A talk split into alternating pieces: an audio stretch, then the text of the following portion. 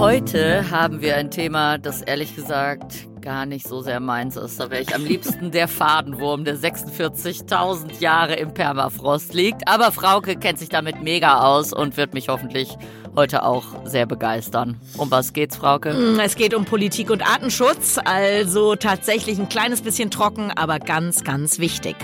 Los geht's.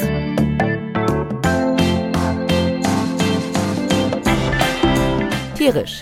Der Podcast von Lydia Möcklinghoff und Frauke Fischer, präsentiert von Weltwach.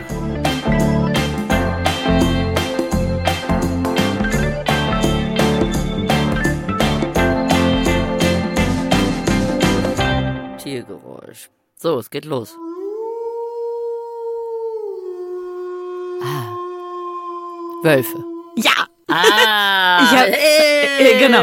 Und den Wolf habe ich genommen, weil natürlich Gesetze da eine Rolle spielen. Also muss, kann, darf, soll der Staat irgendwas machen, wenn der Wolf was macht, was er nicht machen soll. Ich würde sagen, wir legen los. Du lehnst dich zurück. Ich lehne mich zurück. Es geht ja darum, ähm, welche Instrumente hat Artenschutz über die Politik. Genau. Eigentlich kann man erstmal sagen, gibt's super gute Nachrichten, denn in Deutschland ist tatsächlich der Naturschutz Staatsziel und steht tatsächlich im Grundgesetz, ich lese den Artikel mal vor, Artikel 20 des Grundgesetzes, der Staat schützt auch in der Verantwortung für die zukünftigen Generationen die natürliche Lebensgrundlage und die Tiere im Rahmen der verfassungsmäßigen Ordnung durch die Gesetzgebung und durch Maßgabe von Gesetz und Recht, durch die vollziehende Gewalt und die Rechtsprechung. Klingt erstmal gut. Genau, es klingt ein bisschen merkwürdig formuliert. Also Ja gut, aber Lebensgrundlage geht ja und Tiere, um- aber na gut. Eigentlich ja eine gute Nachricht. Also steht im Grundgesetz. Leider gibt's dann schon gleich ein bisschen eine Einschränkung. Und zwar die Länder, die haben hier eine Abweichungskompetenz explizit. Also bei bestimmten anderen Bereichen des Grundgesetzes kann man ja nicht in einem Bundesland sagen, och, die Würde des Menschen ist unantastbar. Och nee, aber bei uns, wir machen es mal anders. Also bei diesem Naturschutz-Grundgesetzaspekt dürfen die Länder abweichen schon mal ein bisschen doof, aber im Großen und Ganzen könnte man sagen, na ja, komm, wir haben ja trotzdem so ganz gute Naturschutzziele oder eine Rechtsprechung in unserem Land. Genau, also was ich dazu weiß, ist, dass aber eigentlich ja schon mal das Geld fehlt. Ne? Also wenn Mhm. man sich den Haushalt anguckt, dann haben wir, wenn ich richtig informiert bin, 50 Milliarden Euro bekommt das Verteidigungsministerium und für den Umwelt- und Naturschutz sind es irgendwie 2,4 Milliarden. Für den Umweltschutz soll sogar nur, ich meine, das sind ja alles völlig verrückte Zahlen, aber sollen nur 310 Millionen Euro ausgegeben Mhm. werden. Also 310 Millionen Euro stehen 50 Milliarden Genau. gegenüber. Ja, das ist völlig verrückt, vor allem weil wir ja, also wir haben ja Subventionen und da werden bestimmte Dinge in Europa eben subventioniert, also nicht nur in Deutschland, sondern natürlich auch die EU. Die EU-Gesetzgebung spielt ja überhaupt damit rein. Und das haben wir mal angerissen irgendwann. Es gibt äh, sogenannte perverse Subventionen.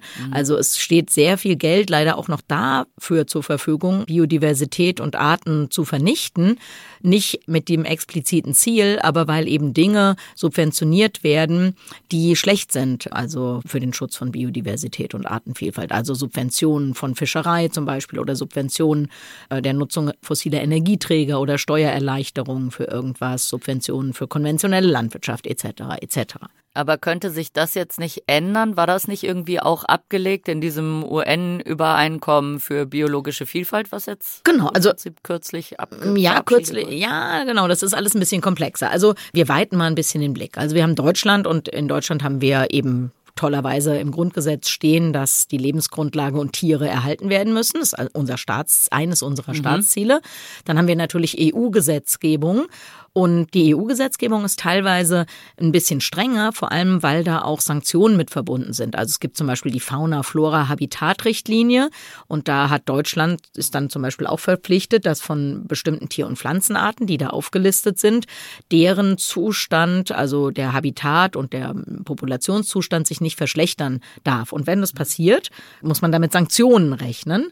Dann haben wir noch das sogenannte Gesetz zur Rettung der Natur. Das ist noch in Abstimmung. Das ist ein Teil des European Green Deal. Und das ist ganz, ganz hart umkämpft gewesen.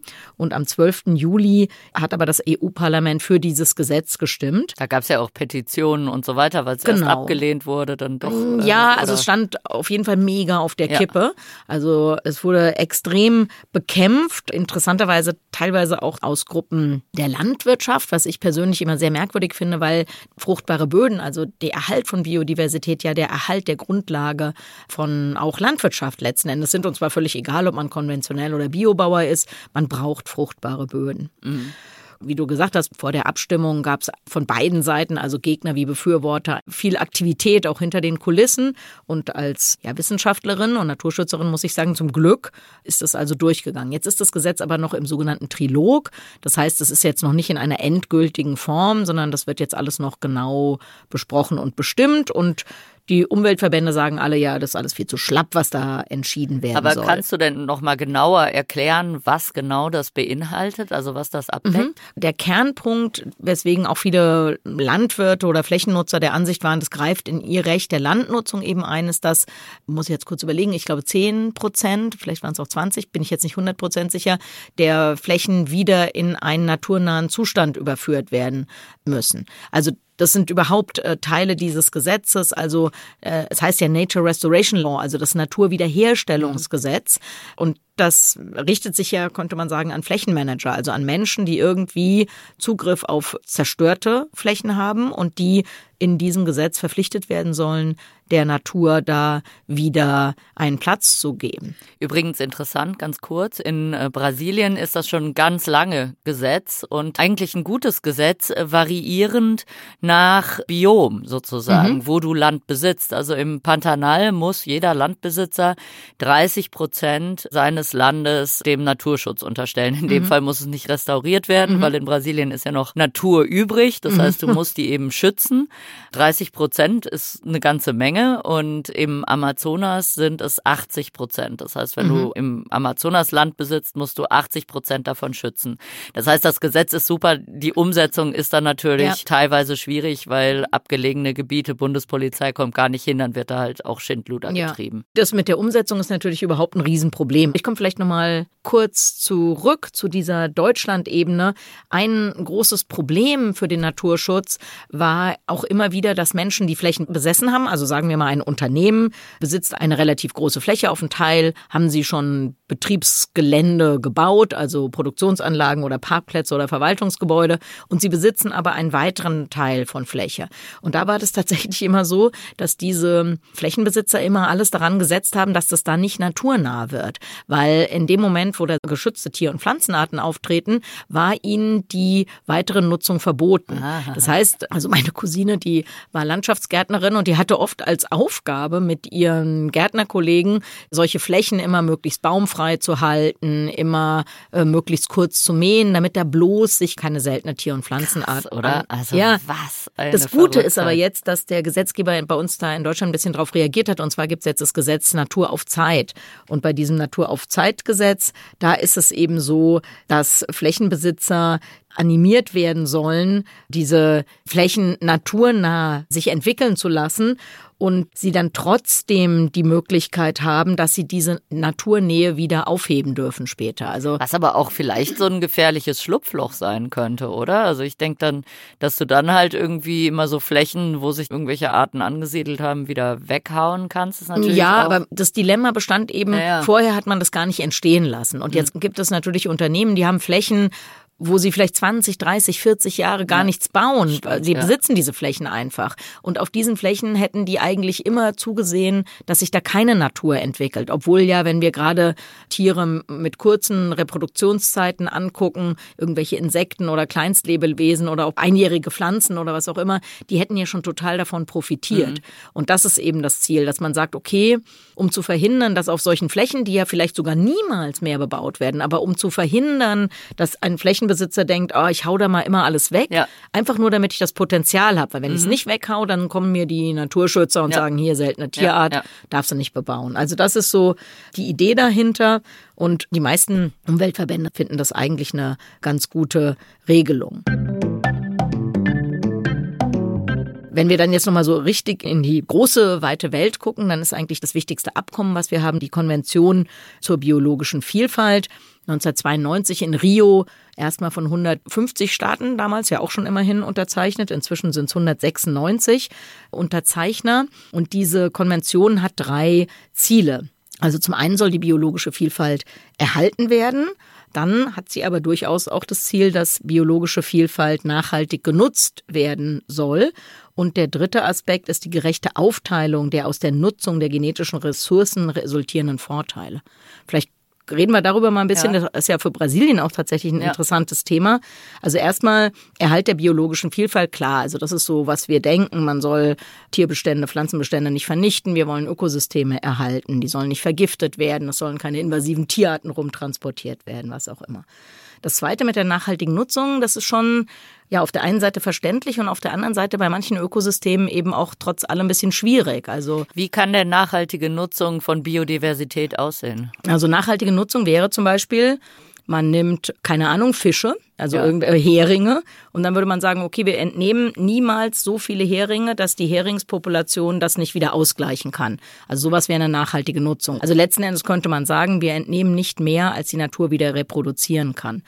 Das ist übrigens ein Begriff, der in Deutschland aus der Forstwirtschaft stammt. Also im 18. Jahrhundert ist er entwickelt worden. Und eigentlich aus einer ökonomischen Überlegung heraus, also in Sachsen hat man Silbererz verarbeitet und dazu hat man viel Holz gebraucht, also hat man die ganzen Wälder gerodet und irgendwann hat der sächsische Staat gesehen, wenn wir so weitermachen, kommen wir an dieses Silber nicht mehr ran, einfach weil wir nicht mehr genug Holz haben, um Silbererz zu verhütten. Ja.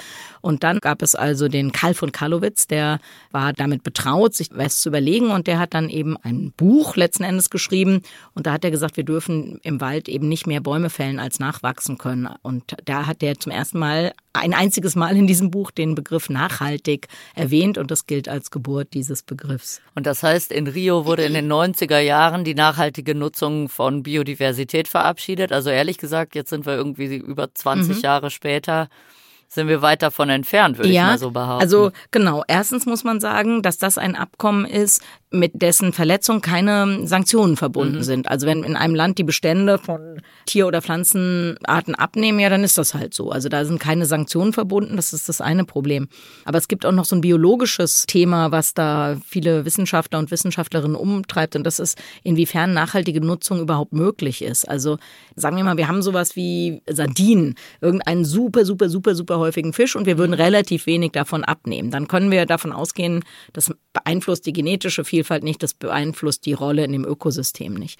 Aber wenn wir zum Beispiel an tropische Wälder, an Brasilien denken, dann im Amazonas, dann weiß man, dass es zum Beispiel Baumarten gibt, die sich so langsam reproduzieren, die so langlebig sind, dass wenn man einen Baum da fällt, es vielleicht tausend Jahre dauert, bis so ein Baum wieder da stehen würde.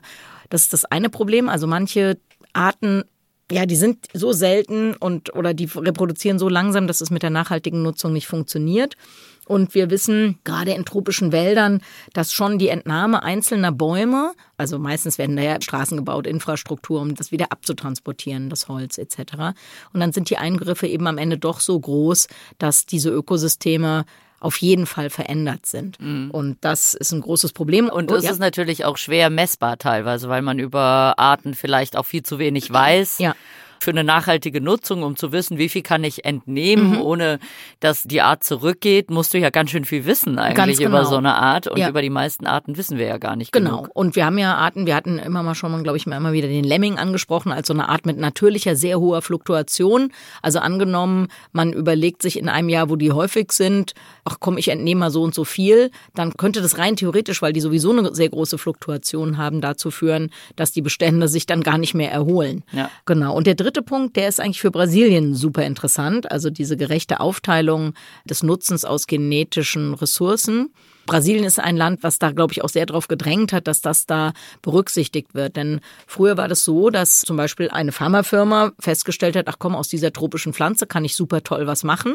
Und dann hat sie ein Produkt daraus hergestellt und das Land, aus dem diese Pflanze ursprünglich kam, hat aber überhaupt nichts davon ah, ja. abbekommen. Ja, und Brasilien ist da ja total gebranntes Kind wegen Kautschuk schon allein. Ne? Die hatten ja früher das Kautschukmonopol, haben da sehr, sehr viel Geld mitgemacht. Also die Oper in Manaus ist komplett venezianisches Marmor und überall in Manaus siehst du noch diese alten Paläste der Kautschukbarone. Und dann kam ja, es war nicht der Herr Goodyear, aber ein großer Reifenhersteller kam an und hat das als botanische Expedition getarnt. Mhm. und hat dann halt in dem Schiff, also es ist äh, ewig, ewig lang her, ja. hat in dem Schiff hinten zehntausende Kautschuksamen versteckt und mhm. vorne dran dann eben so ein paar Pflanzen hingestellt, dass er so, die wollen mhm. wir gerne für unsere botanischen Gärten mitnehmen. Mhm. In Wahrheit hat er aber diese Samen geschmuggelt und dann nach Malaysia gebracht mhm. und in andere tropische Länder, wo Kautschuk auch wächst und hat da eben, was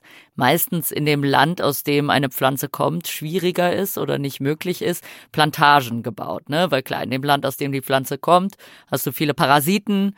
In dem Land, in dem du eine fremde Pflanze anbaust, hast du keine angepassten Parasiten. Das heißt, sie haben dann Plantagen gemacht, haben wahnsinnig Geld mit diesem Kautschuk gemacht und Brasilien hat halt komplett dieses Monopol verloren und war halt am Ende kaum noch Produzent ja, von Kautschuk. Genau. Und sowas soll halt diese Konvention jetzt verhindern, dass sowas nochmal vorkommt. Und es soll natürlich auch irgendwie ein Antrieb sein für die Länder, die solche genetischen Ressourcen, zum Beispiel in tropischen Regenwäldern oder in Korallenriffen haben, die zu erhalten. Weil leider ist es ja, darüber haben wir auch schon oft gesprochen, in der Regel so, dass nur die Vermarktung der Produkte, die letzten Endes aus der Zerstörung von diesen Ökosystemen resultieren oder die Nutzung der Fläche darunter irgendwie vermarktet werden kann. Mhm. Und wenn es so ist, dass zum Beispiel für ein Krebsmedikament oder für eine Hautcreme, die immer glatte Haut macht, wenn man da diesen Ländern von den gigantischen Gewinnen, die vielleicht in einem Industriestaat gemacht werden, wieder einen Teil zurückgibt. Das könnte ja ein sehr großer Antrieb sein für die ja. Äh, Länder, diese Wälder zu erhalten, weil wir wissen ja, dass diese Wälder noch gigantische genetische Schätze enthalten, ja. aus denen wir wahrscheinlich noch total viel machen können. Mhm diese Verabschiedung ist sozusagen eine Grundlage, auch vielleicht so eine Denkbasis, aber eben dadurch, dass du sozusagen keinen Ärger kriegst, wenn du dagegen verstößt, ist es nichts, an das sich viel gehalten wird. Genau, also man kann jetzt nicht ein Land verklagen, weil es die biologische Vielfalt nicht erhalten kann. Aber es wird jetzt zum Beispiel für ein Unternehmen natürlich extrem schwierig, und sei es nur moralisch, einfach irgendwelche Ressourcen irgendwo mitgehen zu lassen, irgendwelche genetischen Ressourcen. Also mhm. da würden alle sagen, nee, wir haben hier die CBD unterschrieben, also sorry, das geht alles gar mhm. nicht mehr.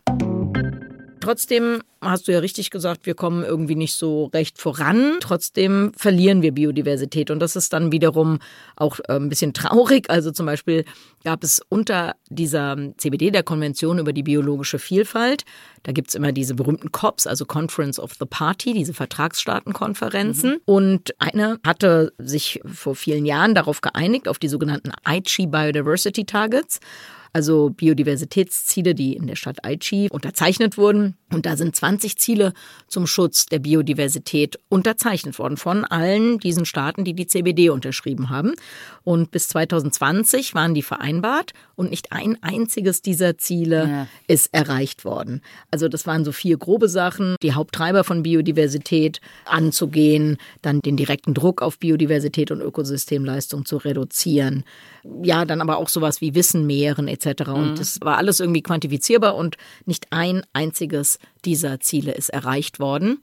Und äh, ja, das ist ein bisschen traurig. Ja, und man fragt sich dann auch, hm, also irgendwie finden immer diese ganzen Vereinbarungen statt und die Übereinkommen, also wie jetzt auch das UN-Übereinkommen zur biologischen Vielfalt, das beinhaltet ja auch unter anderem, dass 30 Prozent der weltweiten mhm. Land-, Süßwasser- und Meeresökosysteme bis 2030, also bald, unter Schutz gestellt werden.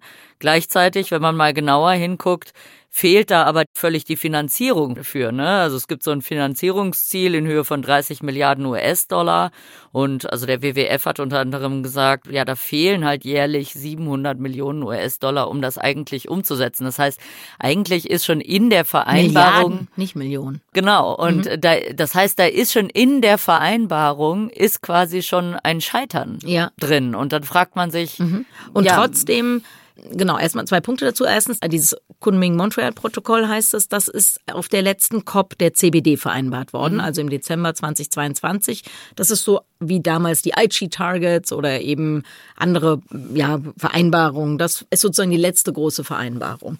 Und du hast recht, auch Deutschland, wir haben das unterschrieben. Ich habe es immer noch nicht nachgeguckt, aber ich glaube, dem deutschen Staat gehören gar nicht 30 Prozent genau, der Landesfläche. Richtig, ja, das also das heißt, gelesen. wie soll das eigentlich funktionieren, dass wir 30 Prozent der Landesfläche unter Schutz stellen, wo das doch alles privat Leuten gehört. Das ist die eine Sache und da hast du natürlich recht, dass das irgendwie frustrierend ist und man denkt, ja, wie soll das denn, da unterschreibt man schon wieder irgendwelche Sachen, die man eigentlich gar nicht umsetzen kann. Auf der anderen Seite ist vielleicht alles zu wenig und zu spät, aber so entsteht natürlich überhaupt mal Druck. Auch tatsächlich zum Beispiel auf die Politik, aber auch auf Unternehmen, weil habe ich ja schon öfter gesagt, wir haben ja unsere kleine Beratungsagentur und wir haben im Moment relativ oder mehrere Aufträge von Baufirmen. Und für die ist dieses Kunming-Montreal-Protokoll wie so eine ja, Verwarnung. Also die, mhm. die wissen, oh, oh, oh, jetzt hat Deutschland oder fast alle Staaten der Welt haben da jetzt was unterschrieben.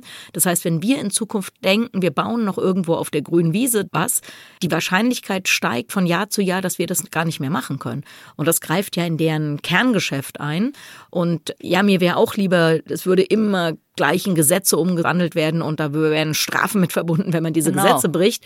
Aber trotzdem ist es besser, dass wir diese Abkommen haben, als dass wir sie nicht haben. Also genau. die haben so einen indirekten Effekt, könnte ja, man sagen. Ja, was ich aber nicht verstehe, weil ich denke dann so an CITES, das Washingtoner Artenschutzabkommen, mhm, mhm. das ist ja mit Strafen verbunden. Mhm. Ne? Und das hat ja wirklich, also zumindest in Brasilien, so viel kann ich sagen, einen Rieseneffekt gehabt. Ja. Also da wurde der Handel von Wildtierarten eingeschränkt. Mhm. Vorher wurden halt alle Elefantenstoßzähne und alles wurde mal äh, fröhlich von links nach rechts mhm. transportiert. Dann gab es dieses Abkommen und tatsächlich wurde der Handel von Fellen, von tierischen tierischen Produkten wurde stark eingeschränkt, ist mit Strafen versehen und hatte einen riesen Effekt. Und ich frage mich halt, also ich weiß es nicht, warum sind diese Abkommen nicht auch mit Strafen verbunden, mhm. also wirklich mit Sanktionen? Ja, also erstens obliegt es ja den Ländern, das innerhalb ihrer eigenen Gesetzgebung so zu machen. Also Deutschland hat jetzt eben dieses 30 30 by 30 Goal unterschrieben und dann könnte Deutschland jetzt sagen, okay, wir machen das jetzt ein Gesetz. Also egal, ob das Land mir als Staat gehört oder einem Landwirt oder einem Forstwirt oder einer Gemeinde, die müssen das jetzt machen. Das könnten die ja rein theoretisch machen. Auf dieser internationalen Ebene kann man das ja eigentlich gar nicht, weil die Staaten ja alle souverän sind. Also ich habe vorhin diese FFH-Richtlinie genannt, da haben sich die Länder in der EU alle darauf verständigt, dass das sanktioniert werden kann, dass damit wirklich Strafen und Geldzahlungen verbunden sind, wenn man es nicht macht. Mhm. Aber wenn wir jetzt so an sowas wie die CBD denken, wie gesagt, 196 Unterzeichner, Staaten, die ja, wie wir leider jetzt wissen, im Krieg gerade miteinander ja. sind. Und die haben aber trotzdem das alles unterschrieben. Aber wir werden die nicht dazu bekommen, dass die sich gegenseitig auf Basis dieser Sachen verklagen können. Also wenn wir sowas mhm. angucken wie Kriegsverbrechen oder so, selbst da gibt es ja Länder, die sagen, nee, also ich lasse mich nicht von jemand anderen wegen Kriegsverbrechen ja. anklagen, zum Beispiel die USA. Also ich glaube, man muss schon so ehrlich sein, dass man diese Unterschriften nicht zusammenbekommen würde, wenn damit einhergehen würde, was weiß ich, der Iran kann ab jetzt Israel verklagen oder Ukraine kann Russland verklagen. Mhm. Dann würde es diese Abkommen nicht geben. Wie ist es bei dem Renaturierungsgesetz, das jetzt kürzlich verabschiedet wurde? Ja, genau. In der EU haben wir uns ja darauf geeinigt, dass die EU-Gesetzgebung durchaus in unser nationales Recht reinregieren darf. Und das bedeutet, dass da eben ein bisschen anders wäre. Aber wie gesagt, die Ausgestaltung dieses Gesetzes, die liegt ja noch nicht vor.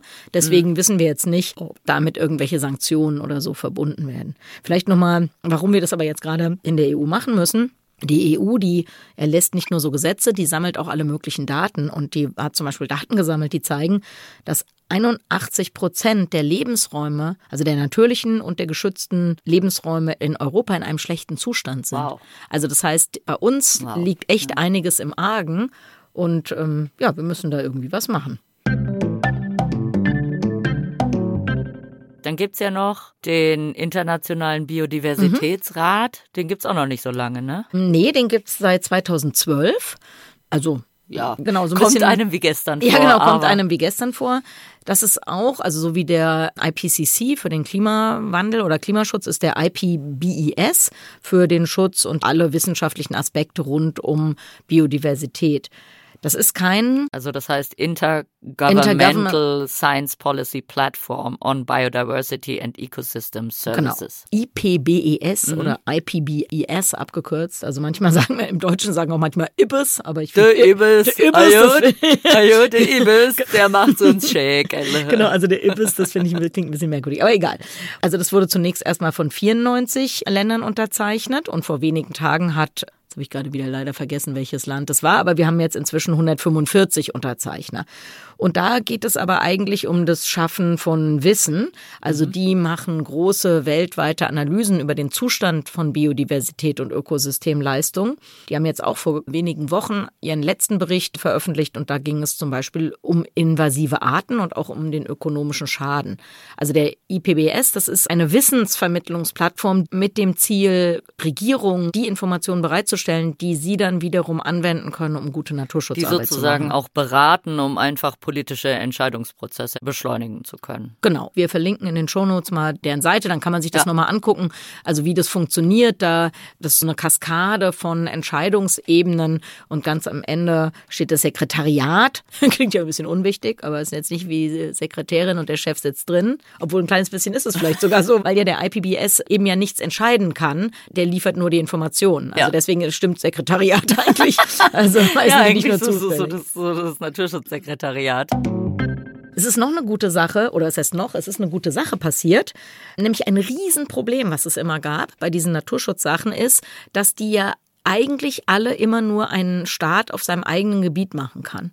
Und wir haben ja ein paar Probleme, die existieren über Staatengrenzen hinweg oder außerhalb staatlicher ja, also Sachen. nicht nur Probleme, sondern auch Ökosysteme. Genau. Ökosystem genau. ist ja scheißegal, wo die Grenze lang läuft. Genau, ne? das ist dem Ökosystem egal. Also es gibt von der IUCN eine Transboundary Specialist Group. Gibt Über die IUCN müssen wir eigentlich auch noch äh, reden, aber ja. ich würde sagen, da machen wir nochmal eine extra Folge zu. Okay. Also die International Union for the Conservation of Nature. Richtig, mhm, genau. die die rote Liste unter anderem rausgibt, genau. aber eben auch andere Gutachten. Ja, genau, das können wir auf jeden Fall nochmal machen. Machen wir nochmal ein bisschen was über rote Listen machen überhaupt. Wir noch mal genau, wie, was wissen wir, was wissen wir nicht, Richtig. etc. Also. Genau, also erstmal haben wir staatenübergreifende Schutzgebiete, also diese Transboundary Protected Areas.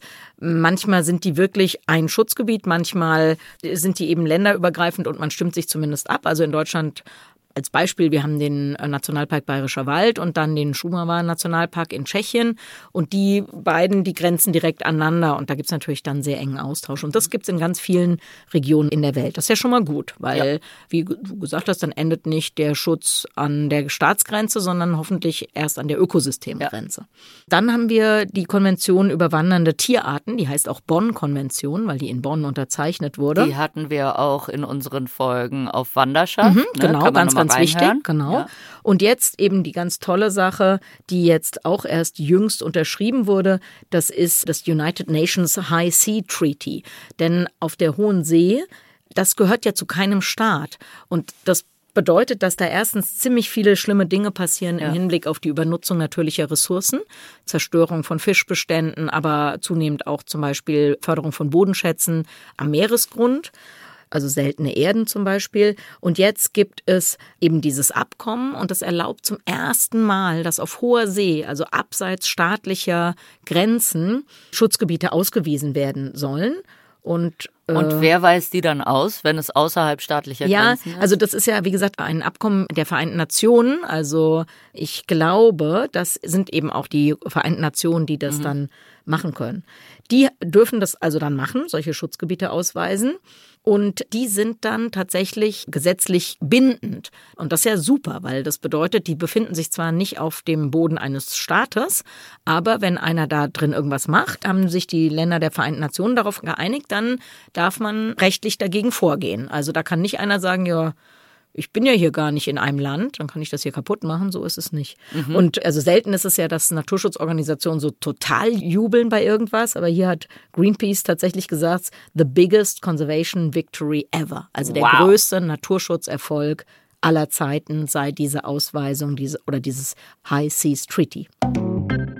Also. Das heißt, eine wilde Mischung aus äh, guten Nachrichten, schlechten Nachrichten und dem Gedanken so, wie effektiv ist das eigentlich alles? Vielleicht kann man sagen, wir befinden uns eigentlich auf einem ganz guten Weg, was diese Rahmen anbelangt, also Gesetze, internationale Abkommen etc. Woran es definitiv mangelt, ist die nationale Umsetzung und eben die Möglichkeit der Sanktionierung von ja Nichtberücksichtigung oder Brechen dieser Regeln. Mhm.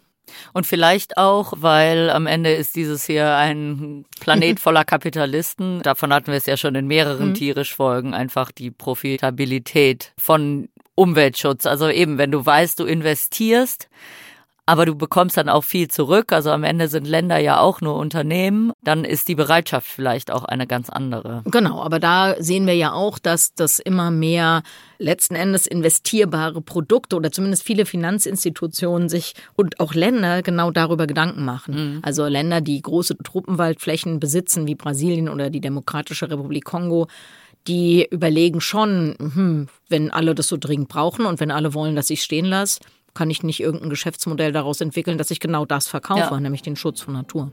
Also, wir hoffen auf jeden Fall, dass es alles zu was führt. Ja. Es war tatsächlich interessant. Siehst du? ist eh schön, wenn einer siehst. Ja. Also. Vielen Dank, genau. Frauke. Und dann würde ich sagen, macht's gut. Bis, Bis nächste bald. Woche. Tschüss. Ciao.